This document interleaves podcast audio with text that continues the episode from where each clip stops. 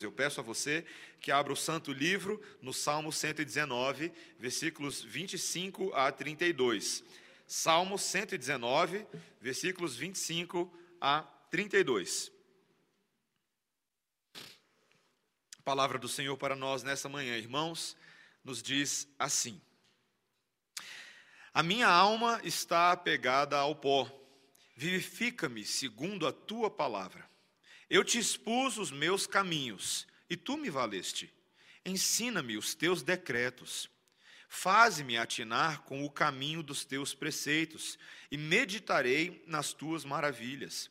A minha alma de tristeza verte lágrimas. Fortalece-me segundo a tua palavra. Afasta de mim o caminho da falsidade, e favorece-me com a tua lei. Escolhi o caminho da fidelidade e decidi-me pelos teus juízos. Aos teus testemunhos me apego. Não permita, Senhor, seja eu envergonhado. Percorrerei o caminho dos teus mandamentos quando me alegrares o coração. Esta é a palavra do Senhor. Vamos orar. Santo Deus, este é o teu santo livro, escrito pela pena do Espírito Santo de Deus. Quem somos nós, Senhor, na suficiência dos nossos corações? Para podermos perscrutar todas as profundidades e profundezas do teu conhecimento. Não somos ninguém, mas, Senhor, nós te louvamos porque possuímos a mente de Cristo e rogamos que o teu Santo Espírito nos ajude, em nome de Jesus. Amém. Certamente um dos filmes que marcou a minha vida quando eu era mais novo foi o filme Carruagens de Fogo. Eu não sei se você já assistiu a esse filme. Eu, eu sei que, mesmo antes de eu assistir esse filme, quando eu estava aprendendo piano, a primeira música que eu aprendi a tocar no piano foi essa música. E eu tocava com dois dedos. Eu tocava o tema do Vangelis, dan, dan, dan, dan, dan, dan, com dois dedos. Né? E toquei na igreja. Tive coragem de tocar com dois dedos na igreja uma vez, numa apresentação especial. Mas foi depois de alguns anos que, de fato, eu vim assistir o filme e conhecer a história. A, por trás daquele filme, das Olimpíadas de 24, ah, quando o escocês Eric Liddell, que era filho de missionários ah, escoceses que trabalhavam na China, ah, mas ele morando ali na Inglaterra, tinha um talento natural para a corrida. E o filme mostra muito a história dele, de um outro corredor, ah, e toda a saga de se tornar um maratonista profissional, um representante do país, os treinamentos difíceis e complicados. Mas na história de Eric Liddell, o que é mais impressionante é justamente a sua saga. Ah, e a forma simbólica como a maratona mostra a saga da vida cristã. Um homem que, por causa da sua vocação como crente, também em muitos momentos se vê diante de uma escolha: a escolha de uh, ou estar na igreja, por exemplo, no dia do Senhor, ou estar correndo. Inclusive, ele uh, perdeu uma das importantes provas da sua vida justamente por causa das suas convicções, do, da decisão e da escolha de servir ao Senhor. Ah, e aquele filme fala muito ao meu coração, justamente porque ele, ele espelha para nós, ele mostra para nós essa maratona da vida cristã, a dificuldade de de fato escolhermos e nos decidirmos pelo caminho do Senhor, vivermos nesse caminho. Nesse mundo o tempo inteiro nós seremos colocados diante de escolhas difíceis, e dentro do nosso coração nós sofreremos por esta causa, mas também colheremos os frutos maravilhosos de optarmos pelo caminho do Senhor, ainda que nos pareça contracultural, ainda que de fato seja difícil. E esse texto de hoje mostra um pouco dessa, dessa maratona, como nós progredimos de um estado terrível no homem natural, no nosso pecado, para a meta de alcançarmos as benesses do Senhor pelo poder do Espírito e nos méritos de Jesus Cristo. Qual é a corrida que nós vamos correr e como iremos vencer a corrida que o Senhor deseja que corramos. Esse texto ele nos mostra duas áreas na reflexão do salmista que nos levam a considerar essas coisas. Primeiro, que nós precisamos reconhecer que a corrida da vida é uma corrida de obstáculos, que ela é uma corrida de amargura por causa do pecado. Em segundo lugar, que é a palavra de Deus que nos treina e nos habilita para essa corrida. Então vejamos primeiro essa amargura do pecado na jornada da vida. Veja comigo o versículo 25, o que o salmista passa a nos dizer nessa sessão. A minha alma está apegada ao pó. Vivifica-me segundo a tua palavra. O salmista abre essa quarta sessão do Salmo 119, referente à letra hebraica Dalet, e ele passa a descrever o tremendo estado de aflição em que a sua alma se encontra. Ela está apegada ao pó. O resultado, como nós vimos na semana passada, da calúnia que foi levantada contra esse homem, da zombaria, do desprezo e do opróbrio dos seus inimigos, e também os efeitos do seu próprio pecado, é que a sua alma agora está agarrada à terra. Em vez de este homem estar experimentando uma, uma espiritualidade na qual a sua alma está ascendendo ao céu, sua alma está progredindo em alegria, na verdade ele está se sentindo como um encarcerado num túmulo mortífero. E veja que nesse mesmo tom ele registra algo semelhante no, no versículo 28. Olha o que ele diz: A minha alma de tristeza verte lágrimas. A sua alma está sendo consumida por angústias. É interessante que Calvino pontua aqui no hebraico que não é apenas que a alma desse salmista está se dissolvendo em choro, mas que o seu próprio vigor está escorrendo como água. A tristeza intensa do seu coração faz com, ele, com que ele se consuma por inteiro, como a chama tímida de uma vela que vai diminuindo gradualmente até dar o seu último suspiro, e quando aquela velhinha dá o seu último suspiro, só resta escuridão. É interessante, meus irmãos, a proximidade dos salmos à nossa experiência eu e você, com muita frequência, às vezes até mais do que nós gostaríamos, nos pegamos nesse profundo estado de abatimento da alma, nesse profundo estado de esgotamento. E, e, e, é interessante na nossa vida social, na nossa vida pública, a quantidade de vezes em que por fora eu e você parecemos vivos, não é verdade? Para aqueles quem, que nos veem externamente, mas internamente nós estamos completamente esgotados e até nos sentindo mortos. De onde vem isso, meus irmãos? Como é possível isso acontecer conosco?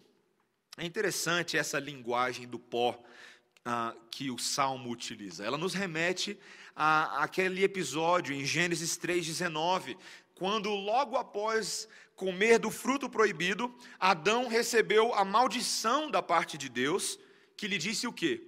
Porque tu és pó, ao pó tornarás. A transgressão de Adão gerou mortalidade. E a partir daquela desobediência contra o mandamento de Deus, o corpo humano viria a desfalecer em enfermidades múltiplas, em destruição constante. Os sofrimentos da gravidez seriam multiplicados. E todo mundo viu a irmã Regina compartilhando como o parto dela foi um parto longo e doloroso naquele, naquele dia.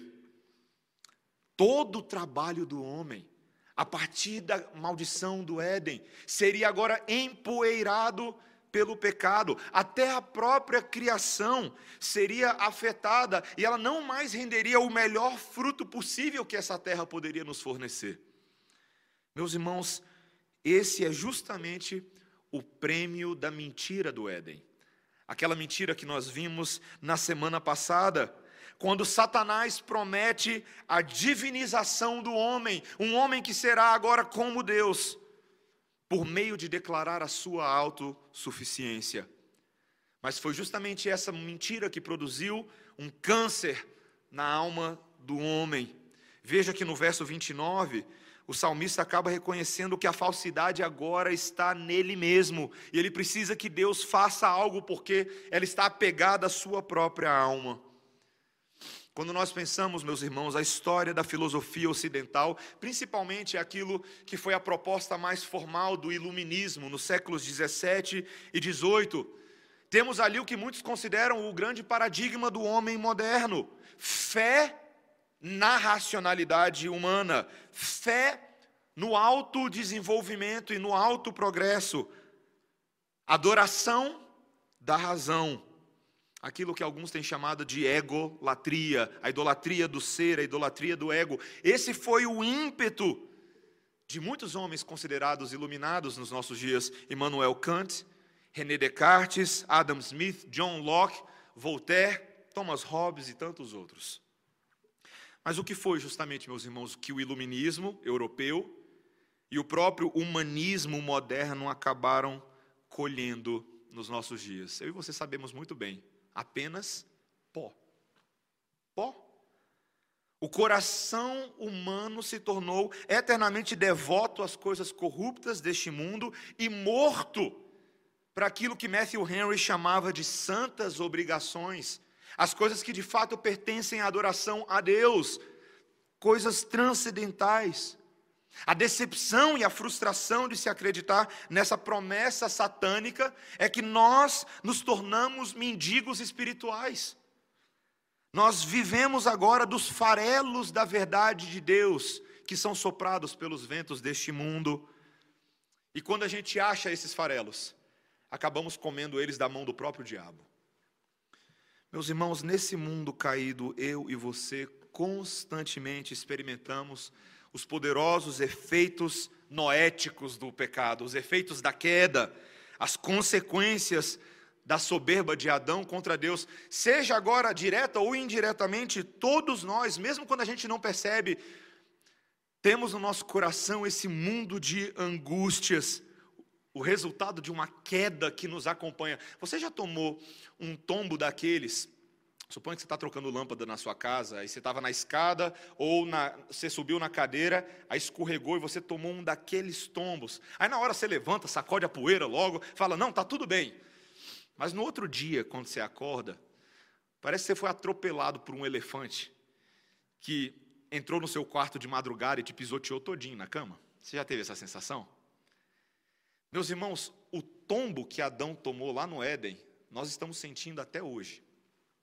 Os tremores de terra ainda estão aqui. O esgotamento da nossa alma decorre desse mundão de sofrimento e pecado que tenazmente nos assedia todos os dias, desde os primórdios e hoje diariamente. Nos jornais, nas notícias que nos contam, nas conversas de corredor, nos temores com relação ao governo, ao aborto, à corrupção, às eleições, nas questões mais próximas a nós. Eu e você sofremos o tempo inteiro. Você já se pegou chorando sem motivo? Isso já aconteceu com você? Mesmo quando tudo parece bem, né? O emprego está bom, a saúde não está ruim, o salário está em dia, a família até que está bem, mas de repente você uah, desaba de chorar. Já aconteceu isso com você? Efeitos, meus irmãos, do terremoto do pecado nos abalando. São nessas horas quando eu e você estamos tão doídos como este salmista, que precisamos nos lembrar que o caos desse mundo é conhecido do Deus Todo-Poderoso e está debaixo do seu santo controle. Você, você crê nisso? Você entende isso? Como é importante que eu e você nos consolemos em saber que Deus governa e conhece até o que se passa no invisível do nosso coração e haverá de nos sustentar com a sua graça maravilhosa, porque ele nos prometeu isso. São muitas vezes as ocasiões tenebrosas da vida que se tornam oportunidade da parte de Deus para que a luz da sua graça divina brilhe ainda mais forte, para que essa chama da, da vela do Senhor volte a brilhar em nós. Um pastor americano chamado uh, John DeWitt McKee, ele escreveu um livro bibliográfico, biográfico, uh, chamado Tempo de Tribulação, Tempo de Triunfo. A história centenária da primeira igreja presbiteriana de Socorro, no estado do Novo México, nos Estados Unidos. Eu esbarrei nesse livro quando eu estava no seminário, sem querer, eu esbarrei nesse livro. E comecei a folhear, achei muito interessante a história de uma igreja que eu nunca tinha ouvido falar, num estado e numa cidade que eu nunca tinha ouvido falar. Mas uma, uma brincadeira que surge nesse livro é que os americanos descobriram que o nome espanhol Socorro, que era o nome da cidade onde ficava a igreja, significa o mesmo que em português: auxílio, significa ajuda. E que esta palavra definia exatamente como o Senhor havia agido com essa pequena igreja durante seus 100 anos de existência. Uma igreja que havia resistido bravamente a todas as adversidades que o inimigo havia levantado contra ela, vez após vez. E nesse livro, o escritor conta que o Salmo 46 se tornou o lema dessa comunidade de irmãos corajosos. Eles, nos seus cultos, frequentemente citavam: Deus é o nosso refúgio e fortaleza, socorro bem presente nas tribulações. Portanto, não temeremos, ainda que a terra se transtorne e os montes se abalem no seio dos mares, ainda que as águas tumultuem e espumejem e na sua fúria os montes se estremeçam o Senhor dos exércitos está conosco. O Deus de Jacó é o nosso refúgio. Meus irmãos, nós começamos a nos consolar quando reconhecemos a amargura do pecado na jornada da vida, mas também de que o nosso Deus, de alguma maneira, nos será como refúgio. Ele está conosco, mesmo em meio a esse mundo de pó e de sabor de morte.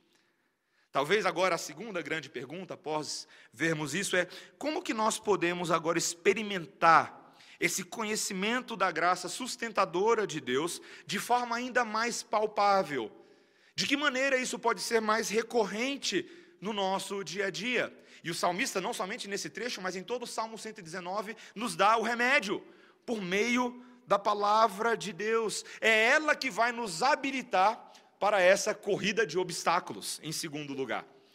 E, e o salmista passa a nos mostrar isso por meio de sete petições que direcionam um uso mais proveitoso dessa palavra em tempos de tribulação, para que as lágrimas passem a dar espaço agora para uma nova devoção, ainda que por meio dessa tribulação de fogo que Deus nos submete.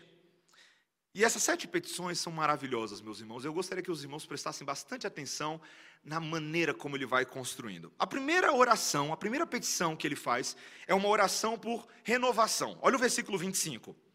A minha alma está apegada ao pó. Vivifica-me segundo a tua palavra. O salmista reconhece que se nós estamos mortos, é a palavra de Deus que nos cura dessa morte espiritual e nos ressuscita em nossa devoção. É uma oração de avivamento, como Jonathan Edwards reconheceu exatamente nesse verso. Ele disse que essa é uma oração por ressurreição. Senhor, aviva a minha alma pela tua palavra. Senhor, infunde vida em meus assuntos. Põe a tua vida nas minhas afeições. Com a palavra do Senhor mesmo nos mostra, é a palavra do Senhor que é espírito e vida para aqueles que comem dela com fé, e ela tem esse poder ressuscitador. Eu e você já experimentamos muitas vezes esse poder que a palavra tem na nossa vida. Quando nos encontrávamos absolutamente estagnados e de repente esse espírito que ressuscitou o Senhor Jesus Cristo age por meio da sua palavra e nós mesmos experimentamos esperanças de um mundo que ainda não conhecemos plenamente, mas que já se fazem presentes agora, nos restaurando na nossa caminhada. Mas veja que não é somente uma oração por vivificação ou renovação em primeiro lugar, mas em segundo lugar, é uma oração também por instrução. Olha o versículo seguinte, o versículo 26. Eu te expus os meus caminhos e tu me valeste. Ensina-me os teus decretos. Diferente daqueles soberbos e daqueles arrogantes, esse salmista agora não escondeu a sua ignorância. Ele não tentou parecer sábio aos olhos dos homens, pelo contrário, ele expôs a verdade de que ele é um, um homem que não compreende, de um homem que é incompetente, mas que se reconhece como um aprendiz, como alguém que deseja aprender, e assim Deus se mostra favorável a esse homem. Deus valeu este homem, Deus respondeu este homem. O maior mestre de todos, meus irmãos, é aquele que um dia já se reconheceu como o mais desprezível de todos. Não há oportunidade alguma de progredirmos na nossa fé se neste exato momento eu e você pararmos com essa besteira de tentar mostrar para os outros que a gente é alguma coisa. Nós não somos. Não somos. Você se acha um grande teólogo, desculpa te dizer, você não é. Você não é. Porque muitas vezes a sua teoria não corresponde à sua prática. Isso mostra o tanto que eu e você precisamos crescer. E só é possível isso não partindo de cima, mas partindo de baixo. Senhor, ensina-me os teus decretos. Mostra-me o teu caminho. Esse é o provérbio de vida, a instrução do Senhor. Mas não é somente renovação, não é somente instrução. Terceiro lugar, é uma oração por compreensão. Versículo 27. Faze-me atinar com o caminho dos teus preceitos e meditarei nas tuas maravilhas. Esse é o mesmo que nós já vimos na semana passada.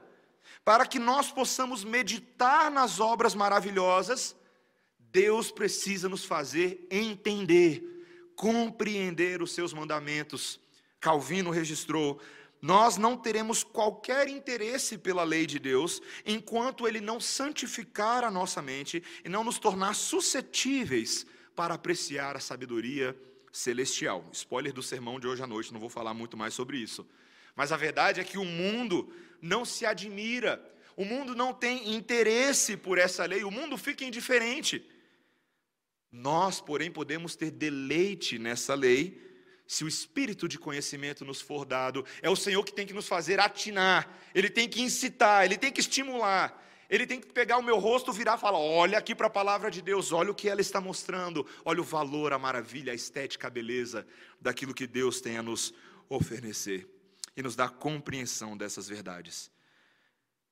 Quarto lugar, meus irmãos, é uma oração também por fortalecimento. Olha o versículo 28. A minha alma de tristeza verte lágrimas, fortalece-me segundo a tua palavra. É no momento que esse salmista está abatido, cansado, quase sem alento, que ele pede a Deus que lhe restaure o vigor. Senhor, me dá forças. Quantas vezes eu e você precisamos orar simplesmente, Senhor, me dá forças. Eu não tenho mais condições de avançar. Senhor, me dá forças. São essas promessas da aliança, da palavra de Deus, que são como uma seiva, cujos nutrientes são capazes de pegar aquela árvore mais cinzinha, mais ressequida, e transformá-la num jequitibá frondoso, numa árvore verdinha e altiva no meio da W3. É isso que o Senhor faz conosco. Suas promessas podem trazer força e ânimo àquele que está com joelhos trôpegos. Em quinto lugar, meus irmãos, também é uma oração de consagração. Olha os versículos, o versículo 29. Afasta de mim o caminho da falsidade e favorece-me com a tua lei. Nesse processo, o salmista não se engana, ele sabe da propensão da natureza humana, da natureza dele, a vaidade, a falsidade. Portanto, ele solicita ao Senhor que o afaste desses caminhos para ele não cair nas armadilhas de Satanás. Ao mesmo tempo que ele tira o salmista do caminho de falsidade, ele pede ao salmista, ao Senhor que o consagre a um caminho melhor que lhe favoreça no caminho da lei, que lhe coloque no território da vontade de Deus. E assim, consagrado, dedicado, separado das coisas deste mundo, ele poderá agora andar de forma atenciosa, não distraída, focado, cheio de fé. É também, meus irmãos, uma oração por dignidade em sexto lugar. Olha os dois versículos 30 e 31. Escolhi o caminho da fidelidade e decidi-me pelos teus juízos. Aos teus testemunhos me apego. Não permita, Senhor, seja eu envergonhado. Todas as súplicas desse salmista estão refletindo agora a decisão, a escolha por um caminho de vida melhor. Eu escolhi o caminho da palavra de Deus. É importante a gente usar a palavra escolhi. Sabe por quê? Na nossa teologia reformada, você pode acabar caindo numa armadilha que não existe. A ideia de que se Deus é soberano e ele decretou e determinou todas as coisas, então não compete a mim escolher nada nesse mundo. Não é bem assim que funciona. Muito pelo contrário, é dentro da soberania de Deus que as nossas decisões e as nossas ações acontecem. O Senhor Deus que te predestinou desde antes da fundação do mundo não te diz, fique sentado num banco da igreja de braços cruzados olhando o pastor falar todo domingo. Não. Ele te convoca à ação, à decisão, escolher o caminho da lei, viver nesta lei para a qual o Senhor te salvou. Esta é uma decisão séria, meus irmãos. E diante de um mundo de falsidade que nós assistimos todos os dias, eu e você somos convidados a nos posicionar, recorrendo a Deus para que nesse processo Ele nos dê dignidade, que nós não sejamos envergonhados por escolher o caminho santo. Nós contamos com o consolo de Deus. Quando nós lemos o texto hoje de 2 Coríntios capítulo 1, vemos ali um apóstolo Paulo que estava sendo vilipendiado, caluniado dentro da igreja de Corinto. Homens que estavam falsamente acusando ele pelas suas intenções, pelas suas ações. Mas o apóstolo Paulo se apresenta aos coríntios no mesmo espírito de Romanos 1,16: Não me envergonho do evangelho. É neste evangelho que nós somos consolados, é neste evangelho que nós somos confortados. E ele convoca aquela igreja a olhar seriamente para a honra que vem só por meio da lei do Senhor e não por outros caminhos. E em último lugar, meus irmãos, é uma oração também por alegria. Olha o que ele diz no versículo 32: Percorrerei o caminho dos teus mandamentos quando me alegrares o coração. Quando agora essa obra do Senhor se completar dentro dele, Literalmente aqui o alegrares ao coração é o mesmo hebraico para alargares o coração, dilatares o coração. Quando o Senhor dilatar o meu coração em toda alegria, em toda esperança, em toda maravilha da lei, eu serei capaz de literalmente percorrer o caminho. O hebraico, correr nos caminhos do Senhor, me refestelar nos mandamentos de Deus. Meus irmãos, vocês percebem nessas sete petições a transição que está acontecendo? Num primeiro momento, esse salmista estava morto espiritualmente, ele estava paralisado em pranto, de desgosto e amargura pelo, pelo pecado que o afligia de todos os lados. Mas essas suas súplicas agora vão pedindo para que esse calor da palavra de Deus vá derretendo o bloco de gelo no qual ele se encontra para que ele volte a viver com alegria, das lágrimas à devoção. Esse é o trajeto da corrida. E esse processo se assemelha muito à maratona que o Senhor estabelece para cada um de nós. A vida cristã é uma corrida, uma corrida difícil e complicada.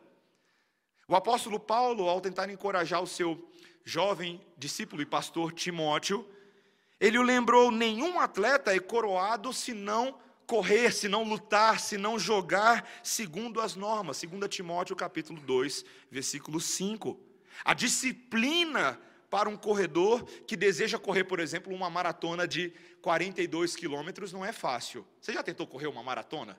De 42 quilômetros. Eu sei que a gente tem uns malucos aqui na igreja que de vez em quando se aventuram nessas corridas de eixão, essas coisas assim. Mas eu já ouvi os relatos de que não é muito fácil.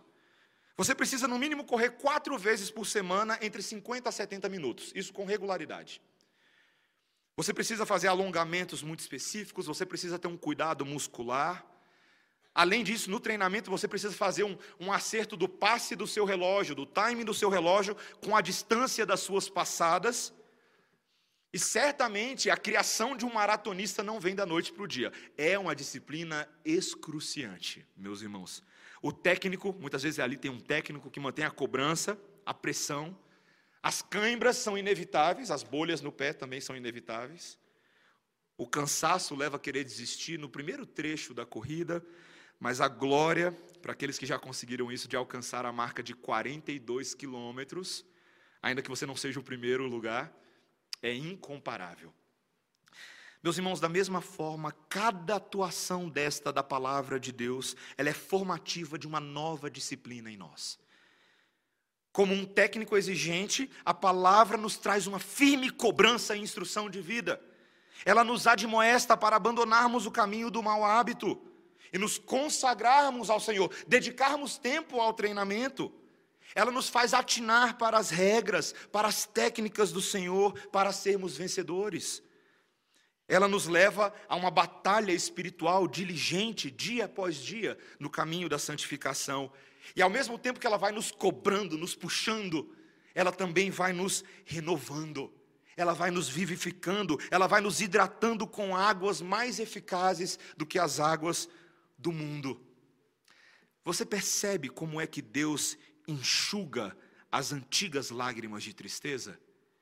Deus, ele não vira para mim e para você e deixa a gente borbulhando na nossa autocomiseração. Ai, tadinho, você está tão mal, fica aí chorando no cantinho. Quer saber? Todo mundo vai correr, você fica aí só assistindo.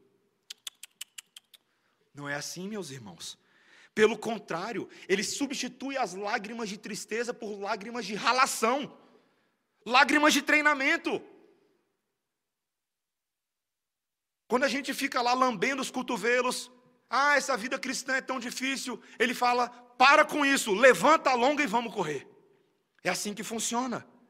A corrida da devoção é um caminho inevitável para aqueles que foram salvos e remidos pelo sangue de Jesus. E esse caminho é o caminho do uso diligente da palavra de Deus no treinamento e nas tentações dessa vida.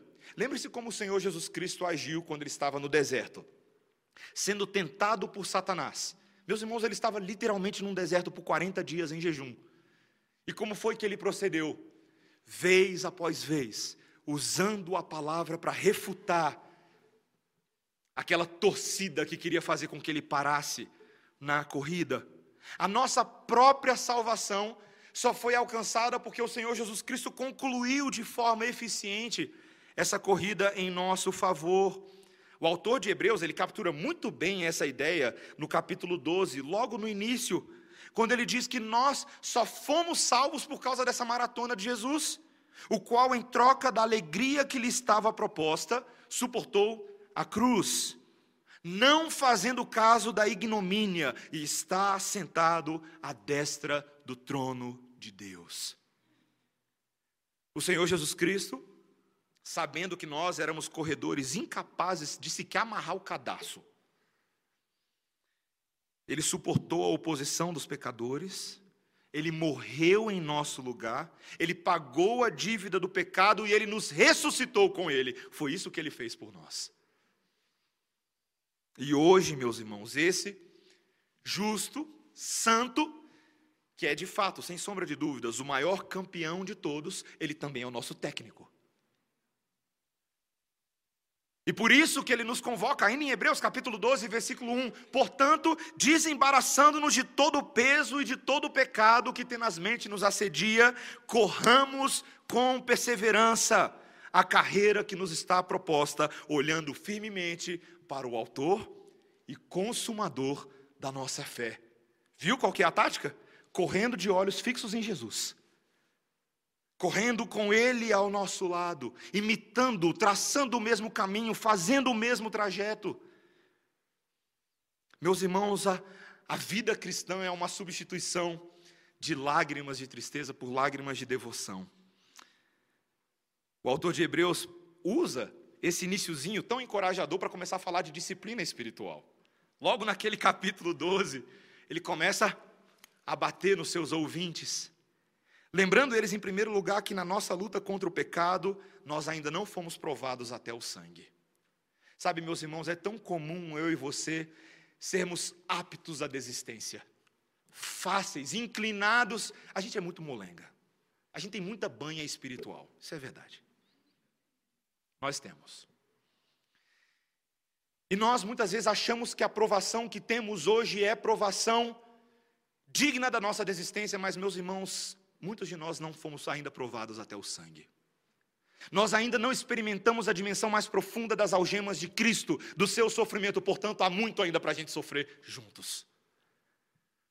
Nós devemos erguer os nossos queixos e olhar para aquele que tão grande aflição suportou em nosso favor. É verdade, sim, meus irmãos, que alguns corredores estão ficando pelo caminho, e muitos de nós, muitas vezes, nos sentimos assim. O povo está indo e você está ficando. Não é verdade? Não dou conta, pastor. Se você soubesse o que eu estou passando, se você entendesse exatamente o que está acontecendo na minha família, se você soubesse exatamente a luta que está acontecendo no meu trabalho, você me deixaria descansar um pouquinho aqui atrás, tomar mais água. Meus irmãos, o ponto é que a gente não pode deixar ninguém para trás. Nessa corrida do Senhor, nós damos ombro a ombro, uns aos outros, carregando uns aos outros nos seus fardos, nas suas aflições, porque a igreja do Senhor só chega no céu junto. A igreja do Senhor não tem um que passa na fita primeiro, os outros ficam deixados para trás, chegando depois. Não existe isso. A igreja do Senhor é salva coletivamente, todos nós, e portanto, na nossa prática de consolo mútuo, de conforto mútuo, nós precisamos pegar os abatidos pelo caminho e, se necessário, até carregá-los com as nossas próprias mãos. Algo que, um dos vídeos, meus irmãos, que de todos esses vídeos que a gente recebe na vida, no YouTube, no, no WhatsApp, talvez um dos vídeos mais belos que eu já vi, falando de Dia dos Pais. É aquele vídeo em que um nos mostra uma competição internacional, em que um jovem está correndo e no limite das suas forças, fazendo de tudo, fazendo de tudo para chegar na linha, mas ele já perdeu o rumo da meada, todo mundo já está lá na frente, ele é o último da corrida. E de repente o seu pai sai da arquibancada. Eu não sei se você já viu esse vídeo. E ele entra na pista de corrida, pega o seu filho e vai carregando o seu filho até a linha de chegada. Meus irmãos, é um dos vídeos mais belos que eu já vi na minha vida. Aquele jovem não tinha mais forças nem para olhar para frente direito. Suas pernas estão tortas, seu corpo está envergado, mas o seu pai está inteiro. E o seu pai é aplaudido pelo ato de levar o seu filho até a linha de chegada. Meus irmãos, nós temos um pai inteiro que nesse momento carrega a sua igreja até a linha de chegada. E sabe como ele faz isso nesse dia dos pais? Usando os braços, os olhos, as mãos e as pernas de Cristo nesse mundo, para que nós carreguemos uns aos outros. Meus irmãos, é assim que nós vencemos a corrida, é assim que a batalha e a palavra de Deus vão sendo aplicadas. Nós precisamos fazer isso. É bem possível que você esteja tentando vencer essa corrida sozinha, e é por isso que você está perdendo. Você não pode vencer sozinha. Você precisa dos auxiliadores, dos ajudadores que o Senhor tem colocado. Meus irmãos, por mais difícil que pareça essa corrida, esse caminho estreito é o caminho que Deus designou para nós. É na porta estreita que a glória de Deus em Cristo Jesus se manifesta na igreja, por incrível que pareça, por mais difícil que seja entender esse propósito. Numa das cenas mais belas do filme Carruagem de Fogo, quando a irmã do Eric Liddell, do missionário, está reclamando com ele porque ele faltou uma reunião de oração da igreja para correr, e ele está naquele embate, naquele embate pessoal.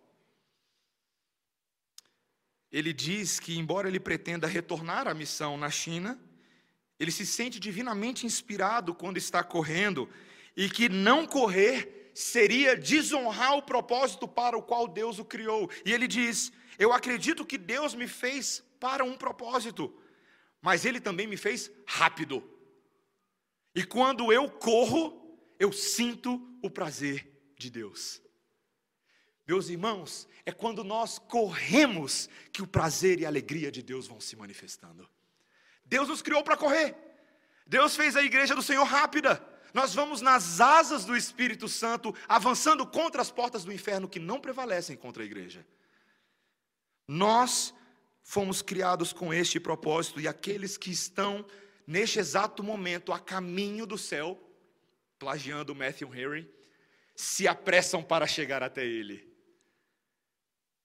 Nós pressionamos adiante, nós remimos o tempo, nós aguentamos as dores, nós prosseguimos em nossos afazeres com alegria.